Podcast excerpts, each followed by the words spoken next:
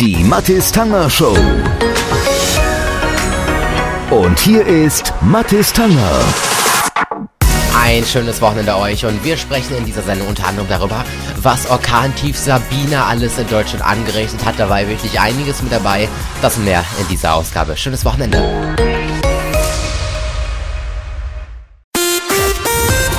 Und hier ist Mathis Tanger. Und hier ist der Wochenrückblick in der Mathis Tanger Show mit den wichtigsten Meldungen aus den vergangenen Tagen. Ja, also erstmal ein Blick auf den Montag. Da war ja große Sturmwarnung. Ich zum Beispiel hatte auch schulfrei. Da war ja einiges los in Deutschland. Orkantief Sabine ist über Deutschland hinweggezogen und hat auch viele Schäden hinterlassen. In Frankfurt am Main knickte ein Baukran ab. Sein Ausleger krachte in das, das Dach des Doms in Frankfurt. In Bayern waren zehntausende Menschen über Stunden ohne Strom, etwa weil Bäume Leitungen beschädigt hatten. In nahezu ganz Deutschland stützten Bäume um, zum Teil auf parkende Autos.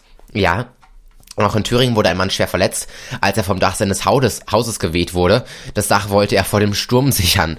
In Nordrhein-Westfalen wurde ein 17-Jähriger von einem herabfallenden Ast am Kopf getroffen und lebensgefährlich versetzt. Sechs weitere Menschen in dem Bundesland wurden schwer, sechs leicht verletzt. Auch aus anderen Bundesländern wurden Verletzte gemeldet, wie aus dem Saarland. Eine Frau schwebt noch hier in Lebensgefahr. Sie war nach Angaben des Polizeisprechers am Sonntagabend mit ähm, einer Kollegin aus dem Klinikum in Saarbrücken auf dem Weg zu ihrem geparkten Auto gewesen, als ein Baum umstürzte und die beiden Frauen traf. Vor allem der Bahn- und Luftverkehr wurde schwer getroffen. Die Deutsche Bahn ließ ihren Fährverkehr allmählich wieder anrollen, nachdem die Züge am Sonntag bundesweit sicherheitshalber gestoppt worden waren. Auch am Dienstag gab es allerdings noch Zugausfälle und Verspätungen. Also auch auf den Flughäfen fielen hunderte Starts und Landungen aus. Unter anderem die Entscheidung von Eurowings während des Sturms fast alle Stürmflüge zu streichen führte zu vielen Verspätungen. Und das war Teil 1 des Wochenrückblicks hier in der Mattes Tanger Show. Und hier ist Mathis Tanger. Mit dem Bundesliga-Update. Kein Sieger gab es im letzten wöchigen Bundesliga-Spitzenspiel Bayern München gegen RB Leipzig. Die trennten sich 0 zu 0. Ich spreche jetzt mit Frank Lussem vom Kicker Sportmagazin. Frank, keine Tore bei Bayern gegen Leipzig. Gibt's trotzdem irgendwie einen Sieger in dieser Partie? Ja, also wenn es einen Sieger gab, dann waren das die Leipziger, die äh, nach einer schwachen ersten Halbzeit oder relativ schwachen ersten Halbzeit, die sie unbeschadet überstanden haben, dann doch noch ins Spiel fanden, die Bayern ordentlich beackerten, sogar die besseren Möglichkeiten nach der Pause verzeichneten, allerdings das Tor auch nicht trafen und so blieb's dabei, der Berg kreiste und gebar eine Maus, ein 0 zu 0, eines der besseren Sorte, aber sowas will natürlich keiner. Die Verhältnisse bleiben ungeklärt. 43 Zähler für die Bayern, 42 für Leipzig. Es geht weiter im Fernduell und tatsächlich muss die Borussia aus Dortmund sich nicht grämen wegen ihrer seltsamen Niederlage am Samstagabend in Leverkusen. Und hier ist Mathis Tanger. 50.000. Bis zu 50.000 rechtsextreme Deutsche vernetzen sich bei 4chan und Co. Das ist unsere Zahl der Woche in der Mattes Tanger Show. Knapp 380 rechtsextreme und rechtspopulistische Kanäle und Communities haben Forscher des Institute for Strategic, Strategic Dialogue auf Plattformen wie 4chan, Telegram oder VK gefunden. Sie schätzen die Zahl der deutschsprachigen Nutzer auf 15.000 mit 50.000. Das ist Hetze ähm, im ganz großen Stil. 27% der Teilnehmer positionieren sich gegen Muslime, Einwanderung und Flüchtlinge. 24% sprechen sich offen für den Nationalsozialismus auf. Von Facebook, Twitter und YouTube sind sie wegen den Löschvorschriften des NetzDB fast ganz verschwunden. Aber es gibt eben noch viele Plattformen, auf der Rechtsextremismus weiterhin verbreitet ist. Und das sollte natürlich gestoppt werden. Und das war die, ja, nicht so ganz schöne Zahl der Woche hier in der Mathis Tanger Show. Die Mathis Tanger Show. Und hier ist Mathis Tanger. Ein schönes Wochenende euch und Urlaub in Deutschland ist so beliebt wie nie. Glaubt ihr mir nicht? Ich erfahre, erzähle euch gleich die wichtigsten Daten zum Tourismus in Deutschland.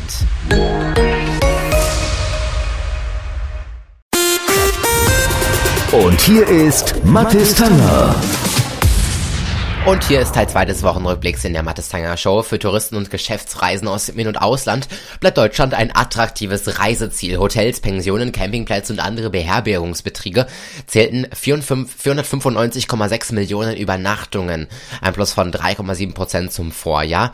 Das Statistische Bundesamt sagt, Zitat, damit stiegen die Übernachtungszahlen in zehn Jahren in Folge auf einen neuen Rekordwert. Im vergangenen Jahr wuchs die Zahl der Übernachtungen von Gästen aus dem Inland auf 405 Millionen. Jetzt sind es locker 90 Millionen Übernachtungen mehr. Dem Bundesverband der deutschen Tourismusförderung zufolge kommt die gesamte Tourismusbranche von Reisebüros über Flughäfen bis hin zu Restaurants, Hotel und Reiseversicherungen auf einen jährlichen Umsatz von rund 300 Milliarden Euro. Das muss man sich erstmal vorstellen. Und die Luft in Deutschland ist besser geworden. Gute Nachrichten, juhu. Das ergeben Messungen des Umweltbundesamtes. Die vorläufigen Zahlen und Daten für das vergangene Jahr hat Bundesumweltministerin Svenja Schulze, SPD, gemeinsam mit dem Präsidenten des Umweltbundesamtes Dirk Messner vorgestellt. Der Grund? Tempolimits und mehr schadstoffarme Busse. Trotzdem herrscht in manchen Städten immer noch dicke Luft. Und das war Teil 2 des Wochenrückblicks hier in der Mattestanger Show. Hier ist das Chart Update. Ich bin Jost Alpe und ich präsentiere euch wie immer die internationalen Hitlisten. Wir starten mit Amerika wieder in den Top 3. Post Malone und Circles. Die 2 ist unverändert. Future und Drake. Life is good. Life is good. You know what I mean? Like, Weiter in die 1. Roddy Rich, The Box. Wir gehen rüber nach England, hier auf der 3 von der 1. Louis Capaldi, Before You Go. Roddy Rich steht in England auf der 2 und an der 1 jetzt The Weeknd und Blinding Lights. Rüber nach Deutschland, hier auf der 3 von 0 Samra mit Mon Ami. Besoffen in der Bar, schlag den Spielautomat. Von 1 auf 2 Juju und Loredana, kein Wort. Ich glaub dir kein Und die neue 1 kommt von 0 Capital Bra mit seinem alten Ego Joker Bra. Zusammen mit Weiß, hier ist Baby.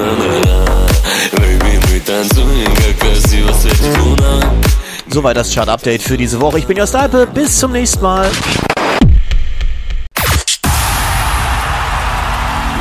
Und hier ist Mathis Tanger.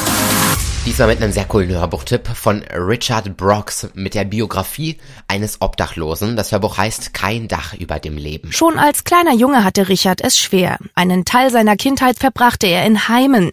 Er gilt als Ausreißer und Schulverweigerer.